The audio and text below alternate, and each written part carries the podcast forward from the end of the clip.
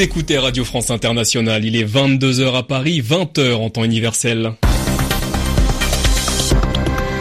Namouri Dosso. Soyez les bienvenus dans votre journal en français facile. À mes côtés pour vous informer ce soir, Alexis Guilleux. Bonsoir Alexis. Bonsoir. Et à la une de ce journal, Vladimir Poutine a reçu aujourd'hui au Kremlin durant près de deux heures le secrétaire d'État américain Rex Tillerson après avoir déploré les mauvaises relations entre son pays, la Russie et les États-Unis. En Allemagne, au lendemain des explosions qui ont touché le bus des joueurs de Dortmund, le parquet fédéral a livré les premiers éléments de l'enquête.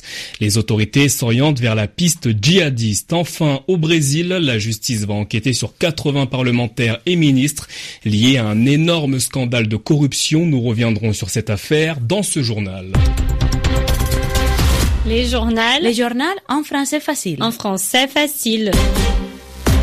La rencontre avait été annulée, mais elle a finalement eu lieu. Vladimir Poutine a reçu Rex Tillerson. L'entrevue entre le chef d'État russe et le chef de la diplomatie américaine s'est déroulée au Kremlin en présence du ministre des Affaires étrangères russe Sergei Lavrov. Par la suite, une conférence de presse commune a eu lieu entre les représentants de la diplomatie américaine et russe. Après les échanges d'amabilité de ces derniers jours, les deux ministres qui se connaissent de longue date ont fait des efforts pour apparaître unis et mettre l'accent sur le dialogue qui doit continuer entre leurs deux pays. RFI Washington, La seule chose sur laquelle les Américains et les Russes sont d'accord, c'est pour ne pas rompre le dialogue entre les deux pays. Rex Tillerson et Sergei Lavrov ont même annoncé la création d'un groupe américano-russe pour faciliter les échanges. Le secrétaire d'État américain, en préambule de la conférence de presse, a toutefois reconnu que les relations entre Washington et Moscou étaient au plus bas, car un sentiment de défiance anime les responsables des deux pays. Pour le reste, les positions ne semblent pas avoir changé d'un iota. Réaffirme la responsabilité de Bachar el-Assad dans l'attaque à l'arme chimique du 4 avril. Rex Tillerson le répète, il n'a pas d'avenir à la tête de son peuple. Les Russes demandent une nouvelle fois une enquête de l'ONU. Sergei Lavrov a refait l'histoire, revenant sur la chute de Saddam Hussein, de Milosevic ou Kadhafi et le chaos qui a suivi pour étayer son propos et expliquer l'effet négatif des destitutions de dictateurs.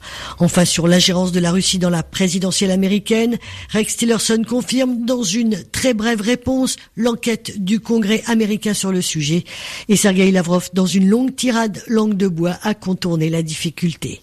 Anne-Marie Capomaccio, Washington, RFI. C'était attendu, la Russie a de nouveau opposé son droit de veto à la résolution de l'Organisation des Nations Unies qui condamne condamne l'attaque chimique en Syrie la semaine dernière. Il s'agit du huitième veto russe à une résolution de l'ONU sur la Syrie. Direction à présent l'Allemagne où les enquêteurs allemands tentent toujours de faire la lumière sur les explosions qui ont visé le bus de l'équipe de football du Borussia Dortmund hier. Un suspect a été arrêté aujourd'hui. Il s'agirait d'un homme appartenant à la mouvance islamiste. Frock Kohler, la porte-parole du parquet fédéral allemand compétent en matière de terrorisme, a livré quelques éléments sur les investigations en cours.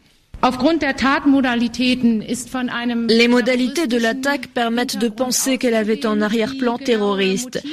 Mais ces motifs ne sont pas encore clairs. Trois documents identiques revendiquant l'opération ont été trouvés sur place. Il en ressort qu'un arrière-plan islamiste est possible. Cette revendication est en cours de vérification. Deux suspects issus des milieux islamistes ont été identifiés, leurs appartements ont été perquisitionnés, l'un d'entre eux a été interpellé. La porte-parole du parquet fédéral allemand Frock Kohler lors de son point presse en fin d'après-midi. En Égypte, les autorités annoncent avoir identifié l'auteur de l'attentat contre une église copte, cette minorité religieuse dans la ville d'Alexandrie. En revanche, l'identité du second assaillant responsable de l'attaque contre l'église de Tanta n'est quant à elle toujours pas connue. L'actualité sur le continent africain, c'est aussi ces nouvelles manifestations dans les rues de Pretoria en Afrique du Sud.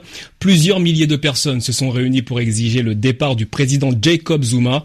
Le chef d'État de la nation arc-en-ciel est depuis plusieurs jours la cible de toutes les critiques en raison du remaniement gouvernemental opéré à la fin du mois de mars, mais surtout pour le limogeage de Pravin Gordhan, le ministre des Finances, considéré comme l'ultime rempart à la mainmise sur l'économie des proches du président sud-africain. Le journal en français facile. Le tribunal suprême fédéral, la plus haute juridiction du Brésil, va ouvrir une enquête concernant au moins huit ministres du gouvernement et des dizaines de députés et sénateurs tous sont impliqués dans le plus grand scandale de corruption de l'histoire du pays. Trois ans après les premières révélations, une très grande enquête a mis en lumière un système de pots de vin orchestré par des géants du BTP pour piller les caisses de la compagnie pétrolière publique Petrobras.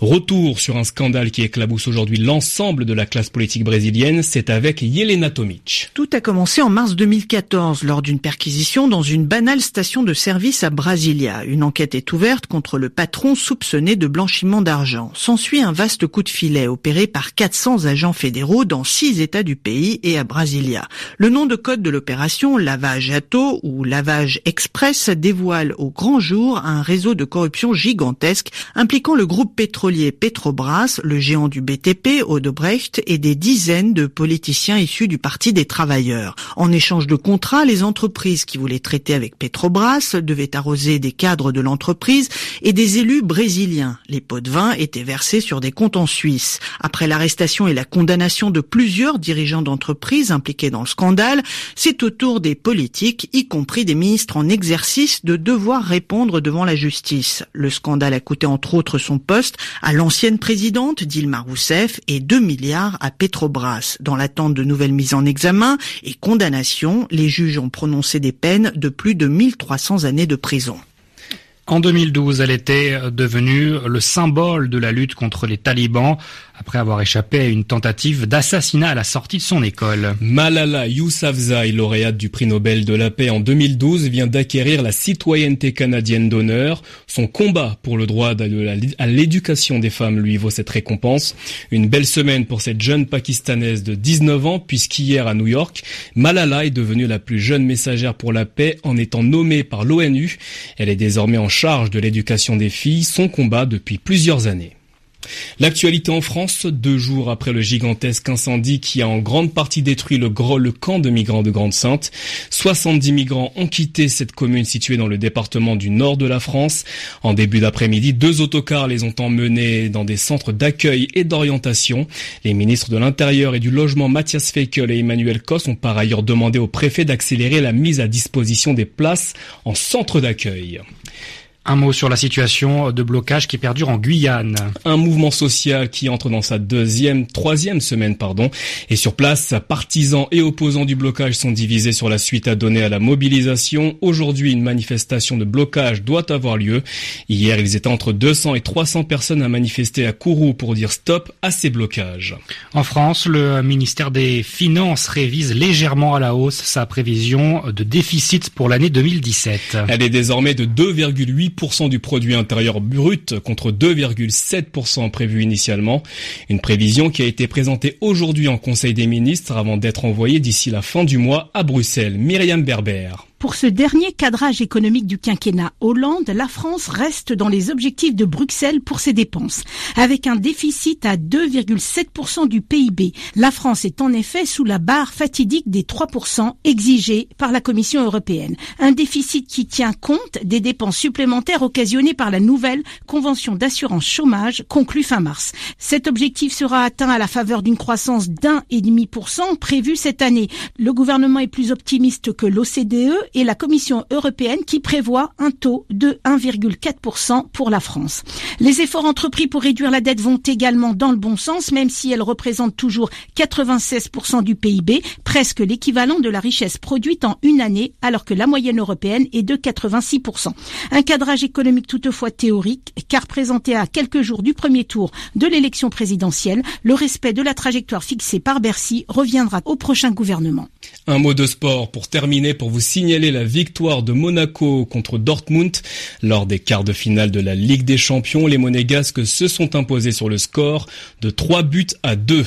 Dans les autres matchs à suivre, Bayern Munich Real de Madrid et Atlético de Madrid, Leicester. Hier, la Juventus de Turin a pris une sérieuse option en dominant le FC Barcelone, 3 buts à 0. Ainsi s'achève votre journal Ange français facile.